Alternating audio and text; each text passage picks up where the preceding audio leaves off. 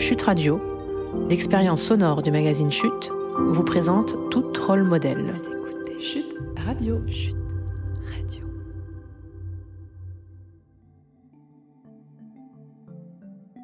Bonjour à toutes et à tous. Je suis Aurore Bizikia, la cofondatrice du magazine Chute, et je suis très heureuse de partager avec vous un nouvel épisode de Tout rôle modèle. Cela fait un moment que nous avions cette idée en tête, cette envie même, créer un podcast mettant en avant les femmes de la tech. Nous le pensons comme un prolongement de notre magazine papier, notamment notre premier numéro, intitulé La femme et l'avenir de la tech, paru en décembre 2019. Deux ans après ce premier numéro militant, nous sommes heureuses de vous partager ce podcast que nous réalisons avec le soutien de Soprasteria, une entreprise de la tech justement, de conseils, de services numériques et d'édition logiciels engagée en faveur de l'égalité femmes-hommes.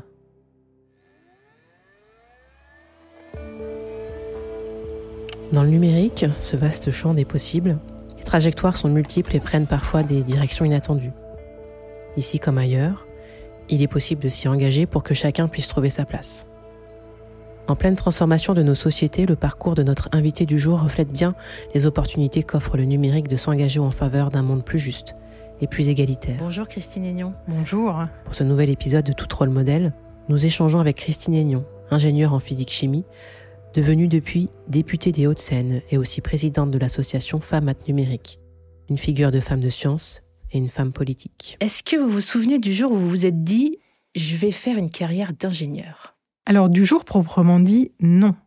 Mais de la période euh, pendant laquelle euh, toute cette idée a, pu mûrir dans ma tête, oui, absolument. Ça s'est passé lorsque j'étais euh, adolescente, en quatrième et en troisième. Donc un âge où, les jeunes, les filles et les garçons commencent à former dans leur tête une idée de, leur avenir. Et hum, pourquoi? Parce que j'ai eu la chance, à cet âge-là, d'avoir des cours de physique-chimie. À l'époque, il y avait deux types de formations. Une formation euh, dite classique, euh, qui, où on prévoyait des études plus longues, et une, une filière moderne. Et dans cette filière moderne, on avait euh, des langues vivantes et aussi de, la, de la physique et de la chimie. Et donc, j'ai pu découvrir très tôt ces matières qui m'ont passionné à cette époque-là. Euh, les cours étaient d'un très bon niveau, puisque quand je suis arrivée ensuite en, seconde et en première et que j'ai retrouvé le, cursus euh, de mes petits camarades, j'avais euh, déjà fait tout le parcours, au moins jusqu'à la moitié de, la première. Donc vraiment une curiosité qui s'est éveillée autour des, des, électrons, des atomes, enfin voilà.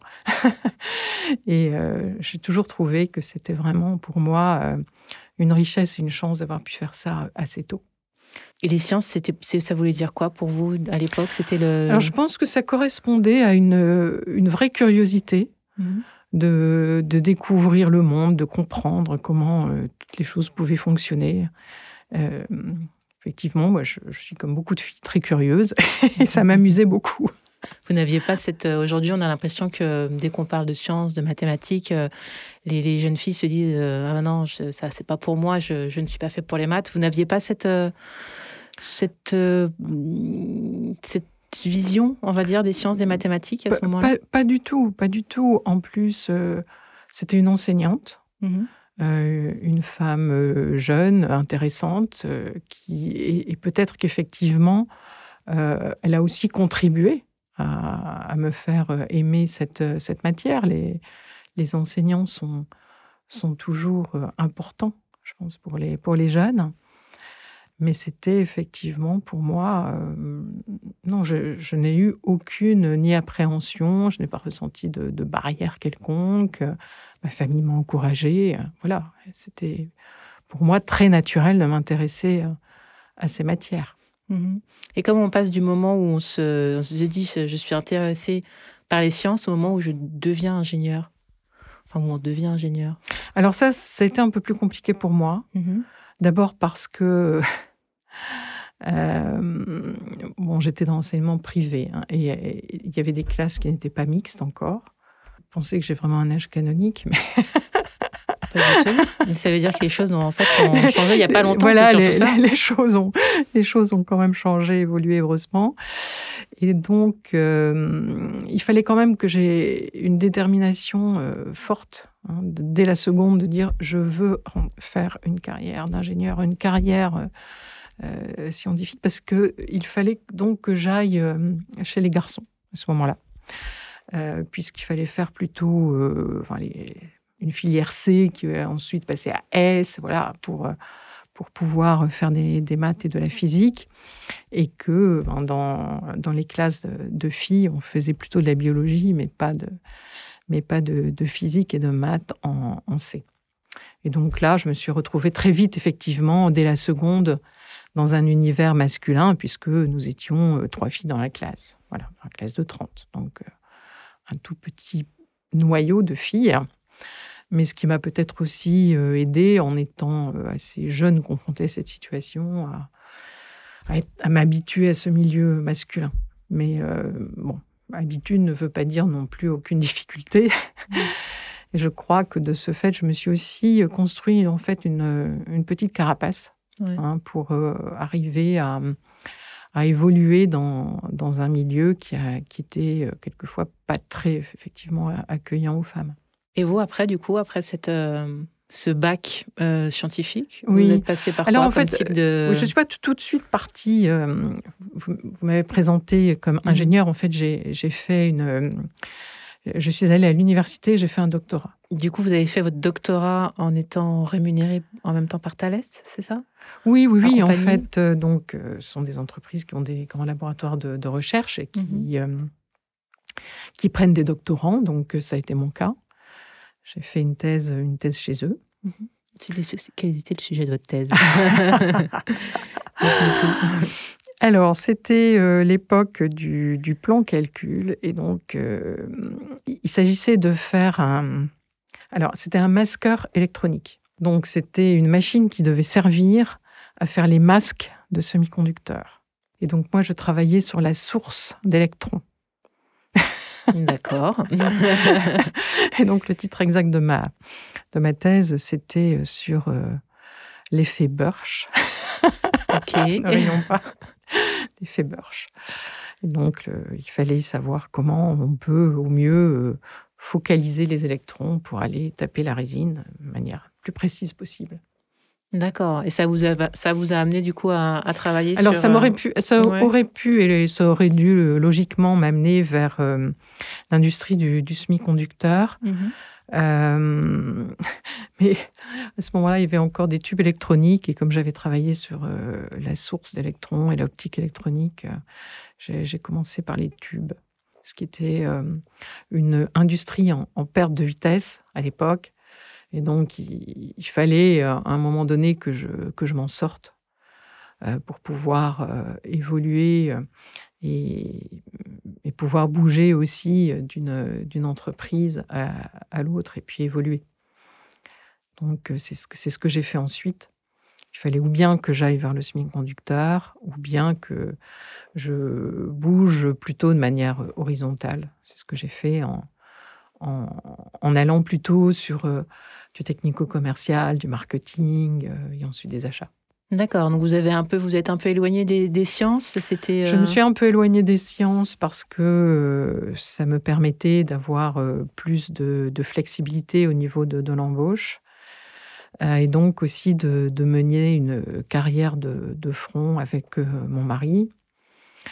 Ça nous donnait plus de, ça me donnait plus de mobilité, tout en restant aussi sur des sujets euh, techniques mhm. et, et quand même euh, où, où il est important de, de comprendre les, les sciences, puisque dans ces entreprises, ces grandes entreprises dans lesquelles j'ai travaillé, que ce soit Thales ou que ce soit Alcatel, même quand on est dans des métiers de, de vente ou bien d'achat, il faut quand même un peu comprendre les, à la fois les produits euh, sur lesquels on travaille, qu'on achète, qu'on vend, mais également savoir discuter avec ses, ses collègues qui sont plus dans la, dans la technique. Donc ça m'a toujours servi dans ma carrière de pouvoir effectivement d'av- d'avoir effectivement cette formation, cette formation scientifique. Est-ce que vous me disiez que votre, votre mari avait une carrière en même temps que vous, faisait lui une carrière au CNRS, c'est ça? Oui, mon, mon, mari, lui, a fait une carrière de pur scientifique au CNRS. Mhm. Ce qui veut dire que donc, il y a quelques lieux en France ou, dans le monde où, il pouvait faire des choses intéressantes, moi aussi. Et il fallait qu'on arrive à, organiser tout ça. Et vous, ça ne nous a pas manqué de faire plus de sciences? Non. Euh, bon, par rapport à, mon mari, donc, qui lui est vraiment euh, dans les sciences euh, pures, hein, il est encore aujourd'hui. Non, il y avait aussi Moi, j'avais vraiment envie d'être dans le, concret de l'industrie, dans, dans le projet qu'on voit euh, se réaliser, dans, dans, le produit. Euh, il y a un côté euh, un petit peu... Bon, la, recherche et la science, c'est des processus qui sont quand même assez longs. Et donc, ça se prêtait sans doute moi à mon, à mon caractère. D'accord. Et c'était. Est-ce que ça se prêtait aussi moins à une vie de famille, peut-être? Non, non, non. je veux dire, vous pouvez faire de, la recherche. Il y a beaucoup de, femmes qui sont au CNRS et qui s'y portent très bien. Non, non, c'était pas du tout. c'était pas du tout ce, ce sujet-là, puisque avec les fonctions que j'avais, qui étaient des fonctions commerciales, j'ai énormément voyagé. Je suis partie sur des périodes qui sont, qui étaient même assez longue alors que j'avais des enfants jeunes. Euh, je, me déplaçais beaucoup, ce qui n'est quand même pas si simple quand on a une famille. Mmh Donc, euh, non, non, c'était pas du tout, pas du tout euh, le cas. Et vous avez le sentiment d'avoir eu des freins tout au long de, cette carrière? J'ai quand même eu l'impression, à un moment donné, lorsque j'évoluais effectivement dans, dans, ma carrière, bon, d'abord, j'ai deux enfants. Mmh euh, ça ne s'est pas toujours très bien passé dans les entreprises où j'étais. Voilà, donc euh, ça n'a certainement pas aidé à ce que à, mon évolution de carrière, surtout pour la pour pour ma fille, pour la deuxième. Euh, puisque quand je suis rentrée de congé maternité, euh, j'avais plus de poste et qu'on m'a fait comprendre qu'il fallait me partir. Donc ça, ah c'est quand même. on peut pas dire, on peut pas dire que ce soit une situation euh, ni agréable ni normale.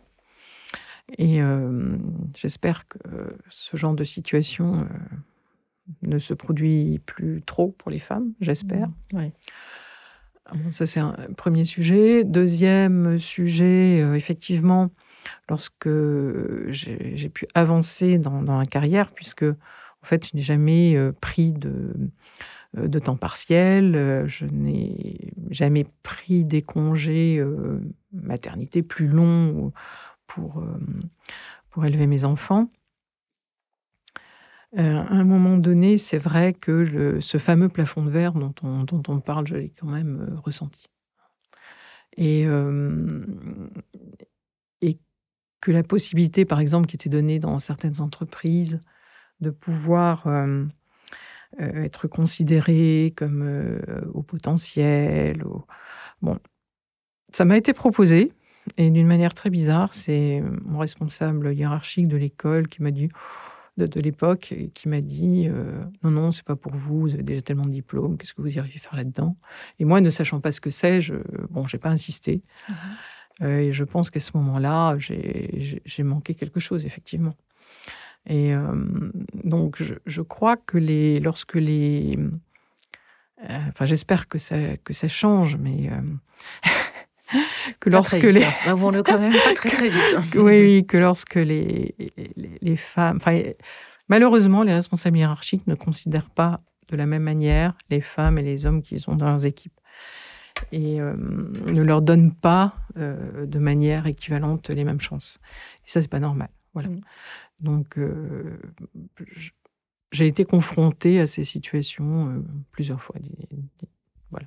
Donc, ce plafond de verre, effectivement, je l'ai. Mais, mais il se construit aussi, ce plafond de verre. C'est-à-dire que quand vous êtes dans des situations comme ça, où, où on vous, on vous donne pas votre chance, effectivement, après, c'est plus compliqué de, de progresser. D'accord. Qu'est-ce qu'elle fait, votre fille, aujourd'hui? Alors, ma fille. Si c'est pas trop indiscret, bien sûr. ma fille, j'ai essayé de la hum, convaincre de faire des sciences, mais malheureusement, je n'y suis pas arrivée. Donc, euh, ma fille euh, a fait euh, Sciences Po. Mais ce qui est amusant, c'est que après avoir fait Sciences Po, elle, elle s'est rendue compte aussi qu'elle était vraiment intéressée par tous ces sujets techniques et scientifiques et qu'elle a fait un master de spécialité à l'école centrale pour pouvoir euh, gérer tous ces projets euh, d'innovation et, de technologie. Donc, euh, D'accord. donc elle, y, elle y revient quand même d'une manière aussi un peu détournée. Et personnellement, je trouve bien aussi que dans tous ces métiers, on trouve des, personnes avec des, profils et des formations plus divers et plus larges que simplement les écoles d'ingénieurs. Je pense qu'il faut aussi, euh, pour euh, pouvoir être euh, créatif et innovant, on a, on a besoin de profils multiples. Voilà. Donc c'est ça m'a amusé et réconforté quelque part qu'elle qu'elle y retourne dans un deuxième temps et dans une manière d'une manière un peu détournée. Et vous pensez qu'elle va repasser, qu'elle risque de repasser parce que vous vous avez vécu, par exemple en entreprise euh, Écoutez, j'espère que non. Euh, pendant toute ma carrière, euh, j'avais le sentiment de... Bon, c'est sûr, pour moi c'était difficile, mais je me battais comme les quelques femmes qui étaient dans ma situation, et j'espérais que, eh bien, on, allait finalement déblayer le, chemin et le terrain pour toutes les plus jeunes qui arrivaient derrière nous. Alors quand je vois qu'effectivement dans les formations scientifiques les pourcentages n'ont pas évolué, je me dis ben non, c'est dommage et donc on a certainement euh, manqué quelque chose. Pourquoi? Peut-être parce qu'on était euh, trop. Euh, c'était tellement compliqué pour nous de devoir nous comporter exactement comme, comme des hommes, parce qu'il fallait qu'on en fasse plus, qu'on montre plus. il y a quand même la famille qui est là. Donc être sur tous les fronts, c'était très compliqué. Et hum, il y a aussi certainement quelque chose qu'on n'a pas fait suffisamment à l'époque. Maintenant, je pense que ça c'est compris. C'est s'entraider, créer du réseau. Ça, c'est des choses que j'ai vues arriver plutôt quand j'étais déjà plutôt en fin de carrière. Donc, et ça, je pense que c'est important de pouvoir échanger, de, de pouvoir comprendre comment s'aider, s'entraider, les, les, les meilleures, meilleures pratiques. Parce que les hommes le font de toute façon. Hmm. Et puis c'est comprendre aussi que vous n'êtes pas la seule à vivre peut-être certaines situations. Exactement. On fait une pause Anne-Marie Carmarek est informaticienne directrice de recherche à l'INRIA de Rennes et autrice du livre Numérique, compter avec les femmes, sorti en février 2021. Elle nous parle de la place qu'ont eu les femmes dans l'histoire de l'informatique et de l'importance des rôles modèles pour les jeunes filles. Historiquement, il y a pas mal de femmes qui ont été euh, exclues de, tout un tas de récompenses. Ça, c'est vrai, euh, c'est vrai dans pas mal d'autres sciences, parce que euh, y a une époque où les femmes, elles avaient du mal à, se frayer un chemin dans les labos et à, même faire des choses s'intéresser à des activités scientifiques. Donc elles l'ont elles l'ont fait un petit peu en catimini. Et puis parfois, bah voilà, on a vécu une époque où il n'était pas nécessaire de, de, récompenser les femmes pour ce qu'elles avaient fait. Alors l'informatique est a pas vraiment eu ce problème parce que c'est quand même une science qui est relativement jeune, mais Ada Lovelace c'est un bon exemple. Moi j'ai fait des études informatiques, j'en ai jamais entendu parler. Et maintenant, effectivement, euh, or j'ai entendu parler de Babbage. Euh, maintenant, donc 25-30 euh, ans après, ça y est, les, les, gens commencent à en parler, savent ce qu'elle a fait. Et puis en plus, elle a eu un rôle assez important, c'est-à-dire qu'elle a vraiment été un petit peu Alan Turing avant Alan Turing, en quelque sorte, en tout cas dans sa tête. Donc, donc ça vaut la peine d'en parler, et puis il n'y a pas de raison. C'est un peu plus pour ça, c'est par euh, souci de justice, je dirais. Et puis, et puis c'est pas mal aussi de montrer que euh, même à une époque où elles n'avaient pas le droit de s'y intéresser trop et où c'était très rare, bah, il y avait quand même des femmes qui s'y intéressaient et que c'est bien pour les filles. On vient en studio avec Christine Aignon pour parler de son engagement en politique et de son passage d'ingénieur à député. Elle qui est élue dans les Hauts-de-Seine depuis 2017. Ça vous a amené, est-ce que c'est, qu'est-ce qui vous a amené, est-ce que ça, ça fait partie des choses qui vous ont amené à vous engager politiquement, à devenir une femme politique? Ce n'est pas ce qui m'a amené à m'engager en politique, parce que j'ai toujours été intéressée par ces sujets, c'est aussi pour ça que ma fille a fait Sciences Po d'ailleurs. Mais euh, non, c'est plutôt la situation euh, globale de la société, la montée du Front National qui ont été mon premier motif. Mais à un moment donné, je me suis dit, moi, femme, je dois m'engager. J'avais quand même eu un appel euh, d'Emmanuel Macron aux femmes pour euh, dire, euh, mesdames, on a besoin de vous parce que si on veut avoir effectivement de la mixité en politique, il faut des femmes candidates et on vous promet qu'on vous mettra aussi sur des circonscriptions où vous pouvez être élu et pas seulement comme l'ont fait certains partis pendant des années, des années, cantonner les femmes là où on savait que c'était perdu d'avance.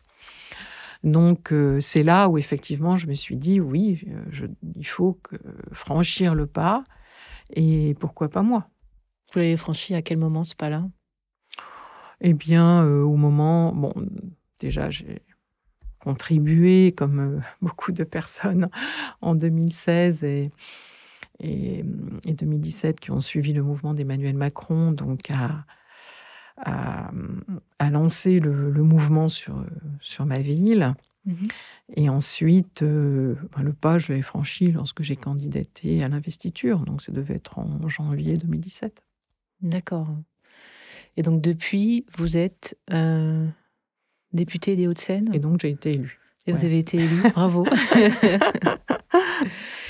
Il y a beaucoup de femmes qui ont été élues euh, à ce moment-là Vous êtes ah oui, oui, oui, bien sûr, bien sûr, bien sûr. Alors les, chiffres exacts, je ne les ai plus. Mhm. Je pense qu'on était euh, à la quasi-parité euh, à la République en marche, effectivement, à avoir été élu.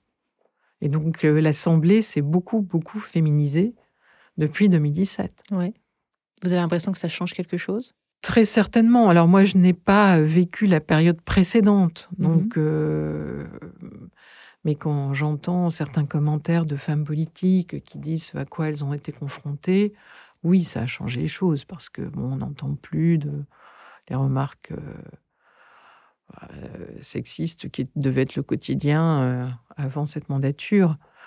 Bon, je dis pas qu'il y a jamais de, distorsion, mais bon, franchement, et par rapport à ce que j'ai connu aussi dans, dans, le monde de l'entreprise, quand on était un tout petit nombre de femmes, oui, ça n'a rien à voir les relations sont assez fluides et, normalisées, je dirais. Oui. Vous avez l'impression que votre voix est entendue au même titre euh, que n'importe qui d'autre? Alors, bon, je vous dirais pas que de temps en temps, il faut pas qu'on euh, qu'on se démène un peu plus. Mmh je pense aussi que si vous regardez euh, l'hémicycle, vous y voyez aussi beaucoup plus de femmes présentes que d'hommes. Ça nous arrive souvent de nous compter. Donc, euh, votez pour les femmes parce qu'elles sont sérieuses. Je vous le dis, elles font le job.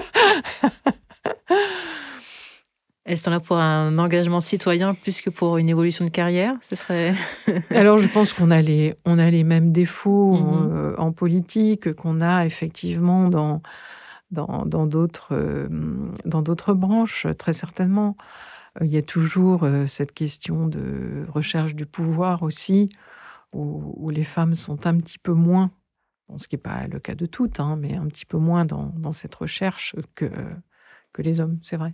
On a l'impression que ce, enfin, on retrouve en fait ce, ce combat pour la l'égalité, la mixité. Mmh, mmh. donc en tant que femme euh, politique, mais on le retrouve, c'est quelque chose qu'on retrouve aussi dans, le numérique et dans, cette idée de dire euh, que le numérique doit être aussi un secteur euh, féminin. Ce sont des questions que, que vous portez aussi au travers de votre engagement politique? Alors oui, tout à fait.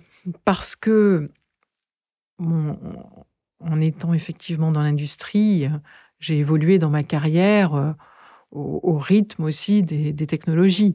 donc, étant chez Alcatel, moi, je, connaissais euh, les télécoms, euh, je connaissais euh, le, numérique. C'était, c'était mon portefeuille d'achat quand, j'étais en, poste. Et en quittant Alcatel, puisque j'avais quitté Alcatel avec un, plan de départ, hein, comme ça s'est passé pour beaucoup aussi de, collègues, j'avais souhaité, parce que on nous a donné la possibilité, refaire une formation. Et j'ai fait une. c'était l'époque aussi où on commençait à parler beaucoup de protection des données. Le RGPD était en discussion euh, à au niveau de la, Commission européenne. Et donc, j'ai refait une formation sur la, un master. Euh, je voulais aussi, euh, quelque part, me démontrer qu'à 60 ans, oui, on pouvait refaire des choses. et donc, j'ai refait un master de, mhm. sur la protection des données en me disant que c'était un sujet qui était extrêmement citoyen. Mhm. Et euh, en arrivant euh, à l'Assemblée, bon, j'étais vraiment convaincue euh, que le, numérique devenait un, sujet de, société et un sujet politique. Et donc, c'est pour ça que j'ai vraiment, depuis le, début de mon mandat, c'est... alors évidemment, je, ne regarde pas que ça, mmh mais disons que c'est quand même un fil conducteur D'abord, il y a eu le RGPD qui est arrivé en, France hein, en début de mhm. mandat, donc j'ai pu m'engager sur ce texte. Mais euh, ensuite, sur euh, l'intelligence artificielle, sur... Euh, bon, j'ai eu une mission aussi sur l'identité numérique, qui est aussi un, sujet, un, un citoyen régalien de cybersécurité, un sujet extrêmement important. Et là, actuellement, je travaille aussi euh, sur euh, le Digital Market Act, donc, euh, puisque je fais partie aussi de la Commission des affaires européennes. Et, oui, pourquoi? Parce que on est face à deux révolutions aujourd'hui, la révolution numérique et la révolution environnementale, et que ça va structurer, je pense, notre société pour, pour les années à venir.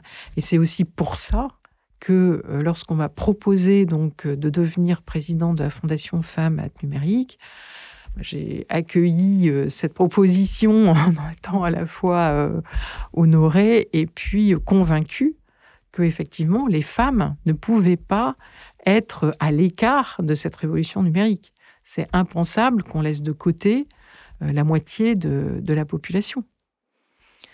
Donc euh, voilà, c'est la raison profonde de mon engagement sur le numérique. C'est un sujet euh, sociétal aujourd'hui. On fait une pause Serge Abitboul est un informaticien français, membre du collège de l'ARCEP, chercheur à l'ENS Paris et directeur de recherche à l'INRIA. Comme Christine Aignon et avec son œil de scientifique, il considère le big data comme un chantier numérique d'envergure. Pour lui, la question des données personnelles soulève des enjeux forts, tant à l'échelle individuelle que collective. Un premier enjeu, ce serait d'ouvrir au maximum les données pour permettre des avancées, pour permettre de la collaboration, pour pouvoir, faire beaucoup de choses, notamment dans la recherche, mais pas uniquement. Alors ça, c'est ce qu'on appelle euh, les données ouvertes, l'open data. C'est un premier enjeu. Un deuxième enjeu, il y a une asymétrie d'information considérable entre nous et ces grandes entreprises qui ont toutes nos données. Alors, comment on peut lutter contre ça? Donc, il y a un premier moyen qui est des lois comme le RGPD qu'il faut encourager. Il y a un deuxième, euh, une deuxième chose qui est d'utiliser des systèmes qui sont en devenir, qui sont les systèmes d'information personnelle, qui vont gérer les données pour moi.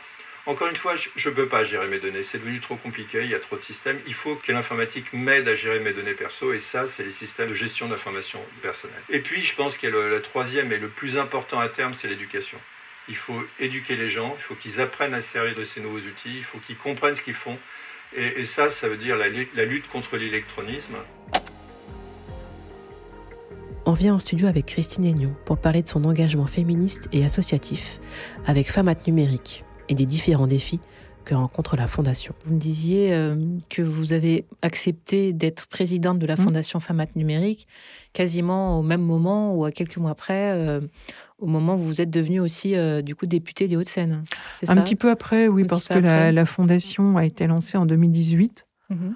donc euh, au bout de, un an de, mandat à peu près. C'est un, beau projet. Ouais.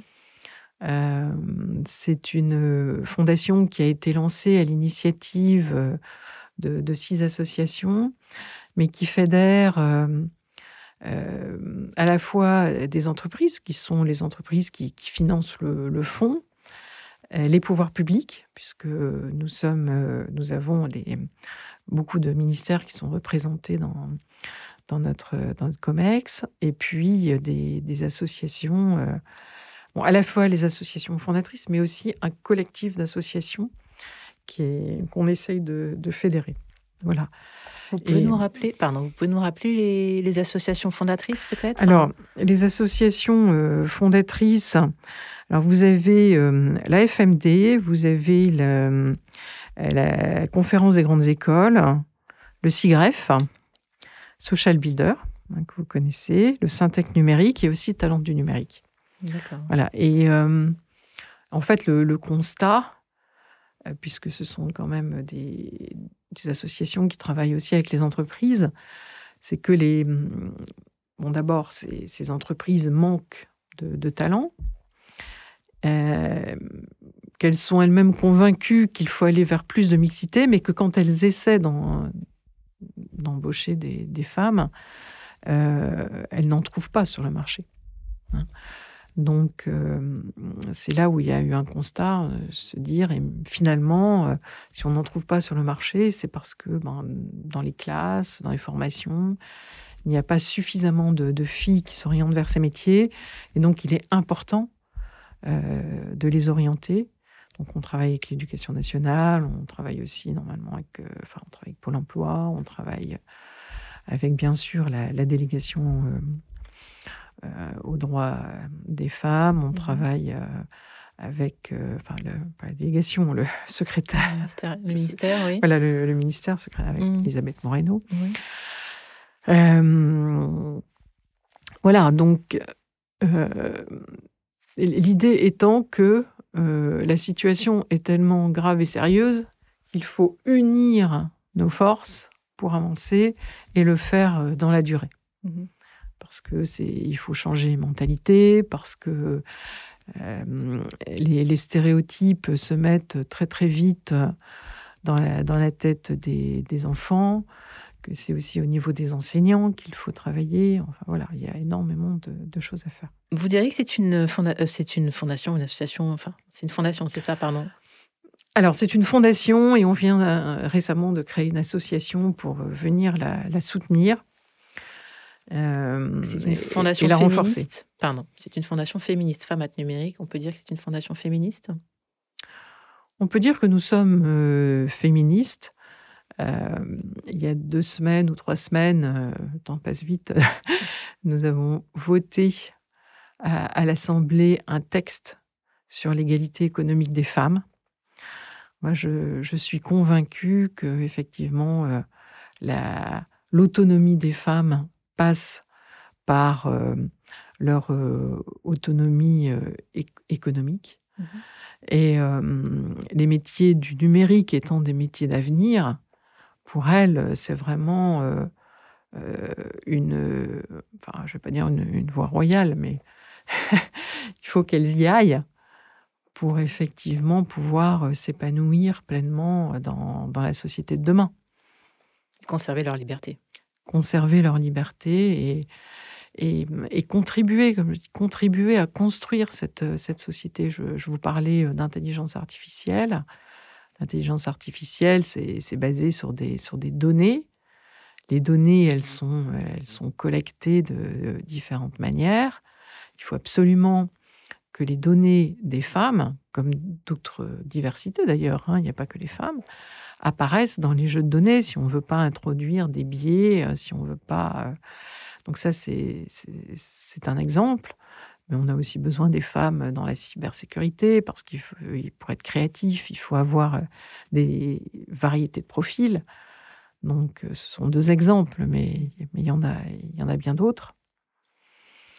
Il faut absolument que leur, leur façon de, de, voir, de penser puisse être prise en compte dans, dans, les outils, que leur créativité aussi euh, aide. Euh, vous voyez bien dans, vos métiers, mmh. le numérique est aussi, est aussi partout. Mmh. Donc, euh, c'est une autre manière de, voir et de faire les choses et il faut qu'elles y contribuent. Et hum, l'enjeu pour, pour Famat Numérique, c'est de parvenir. quels sont les moyens que vous pouvez mettre, que vous allez mettre pour aider la société à se transformer pousser les femmes à entrer dans le secteur? Donc, je vous ai dit, la fondation est assez jeune. Hein. les, mhm. entreprises euh, qui sont les entreprises aussi euh, qui font partie du, collectif des, fondatrices, elles, elles, se sont engagées pendant cinq, ans à, abonder donc le, fonds pour financer des, projets associatifs. Donc ça, nous l'avons fait euh, dès, 2019 et nous avons financé des, des projets dans le milieu scolaire. Euh, des projets intéressants, mais notre ambition, c'est aussi de pouvoir passer à l'échelle et d'avoir et de financer des, projets à impact. Donc là, on, a des, on est dans une première phase, euh, un petit peu de, euh, pas de test, mais on, doit vraiment maintenant je, vais vous donner un exemple. On a un, projet qui est de faire euh, une valise de jeux pour présenter aux collégiens euh, les différents métiers. Donc là, on a un premier échantillon de ces valises, on en a quelques-unes. Si on veut que tous les collégiens de, France euh, puissent profiter de, de, ce jeu, il faut trouver la manière de l'industrialiser, de le fabriquer qu'il soit pas trop cher et qu'il puisse être distribué. Bon, voilà. Mmh. Donc on, là, on, a ce souci de, passage à l'échelle. Et puis euh, aussi euh, euh, d'animation de, de, collectifs, de femmes qui veulent s'engager parce qu'on a aussi un annuaire de femmes qui veulent bien parler de leur expérience, qui veulent bien éventuellement témoigner ou, ou faire, ou faire du mentorat. Et là, on, a des efforts à faire pour, euh, pour, leur, euh, pour leur offrir des choses qui les intéressent, pour, euh, pour animer ce collectif. Et ça, c'est un, un de nos, nos, enjeux pour les, les, mois, les mois qui viennent. donc là, on est vraiment en train de, consolider, de pérenniser la, fondation et, l'association pour les années à venir, parce que justement, on sait que voilà, c'est dans la c'est dans la durée qu'on va arriver à, changer les mentalités. Maintenant, ce qui ne veut pas dire qu'on veut aussi regarder euh, les jeunes filles qui sont en lycée, se demander comment faire pour qu'elles aillent plus facilement, plus vite aussi vers ces filières du numérique parce que bon, bah, aussi il y a des opportunités sur le marché du travail, les, entreprises cherchent aussi à embaucher, donc euh, si on peut améliorer les choses en deux, trois ans avec un certain nombre de mesures, il y a des expériences qui, sont faites hein, dans des écoles d'ingénieurs qui, euh, prennent tout ça enfin, ces sujets à bras le corps et qui font en sorte que le, le, milieu euh, éducatif soit aussi euh, plus agréable et plus à l'écoute de ce que, ce que, souhaitent les, jeunes filles et les jeunes femmes. Et qu'est-ce qu'elles souhaitent justement Vous le savez.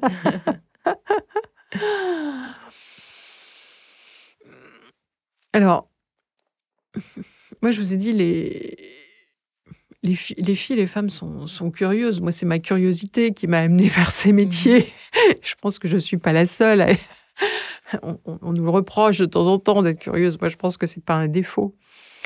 Il faut, euh, qu'elles se rendent compte que c'est des, métiers dans lesquels elles peuvent s'épanouir, euh, avoir euh, une vie équilibrée, sortir de cette image de, de geek devant son ordinateur.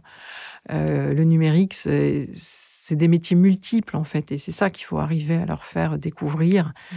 Alors bien sûr, il y a le, métier euh, de, codeur, c'est très important, et, je pense qu'elles peuvent tout à fait trouver une satisfaction euh, intellectuelle à, rentrer dans, ces branches, mais c'est plus large que ça, parce que tous les métiers vont avoir besoin du numérique. Donc, quelle que soit la branche dans laquelle euh, elles s'engagent, que ce soit la culture, que ce soit la médecine, les soins, la biologie, que ce soit, enfin, je veux dire, tout, même, même, enseigner. Aujourd'hui, je pense qu'on sort de, la crise du Covid, on se rend compte à quel point le numérique a été indispensable et à quel point ça nous a aidés dans cette, dans cette crise. Donc, dans, tous les métiers, on va avoir besoin du, numérique. Donc, on a aussi besoin de, double formation. Donc si ça, c'est un moyen aussi de, les amener, il ne faut, pas, il faut pas hésiter à, à, les pousser dans cette direction. Mais voilà, je pense qu'il faut arriver à montrer que ce sont des métiers qui ne sont pas incompatibles d'une vie de femme euh, épanouie. Voilà, c'est pas. Aujourd'hui, euh, dans la communication, vous avez besoin de numérique, euh, dans la mode, plus rien n'est conçu de la même manière. Hmm. C'est pour ça que c'est important, effectivement, de s'y former dès maintenant. Qu'est-ce que vous auriez envie de leur dire à ces filles, à ces jeunes filles, à ces femmes qui hésitent peut-être à se lancer dans ce secteur? Moi, je veux leur dire qu'il faut absolument qu'elles osent qu'elles osent, qu'elles aillent voir.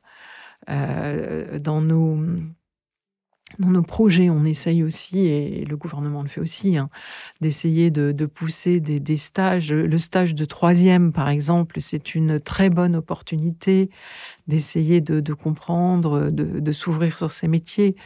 Donc, euh, qu'elles cherchent des, petits stages pour, euh, pour voir dans le concret des choses qu'est-ce que ça veut dire, à quoi ça correspond, ce que ça peut leur apporter, et elles auront envie d'y aller.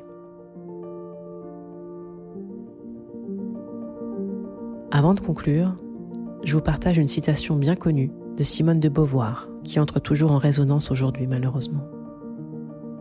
N'oubliez jamais qu'il suffira d'une crise politique, économique ou religieuse pour que les droits des femmes soient remis en question. Ces droits ne sont jamais acquis. Vous devrez rester vigilante votre vie durant.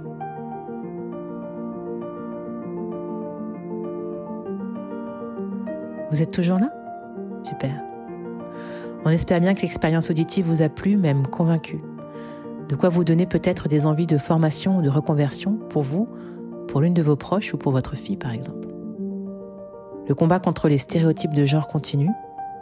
Nos outils, nos mots et nos voix.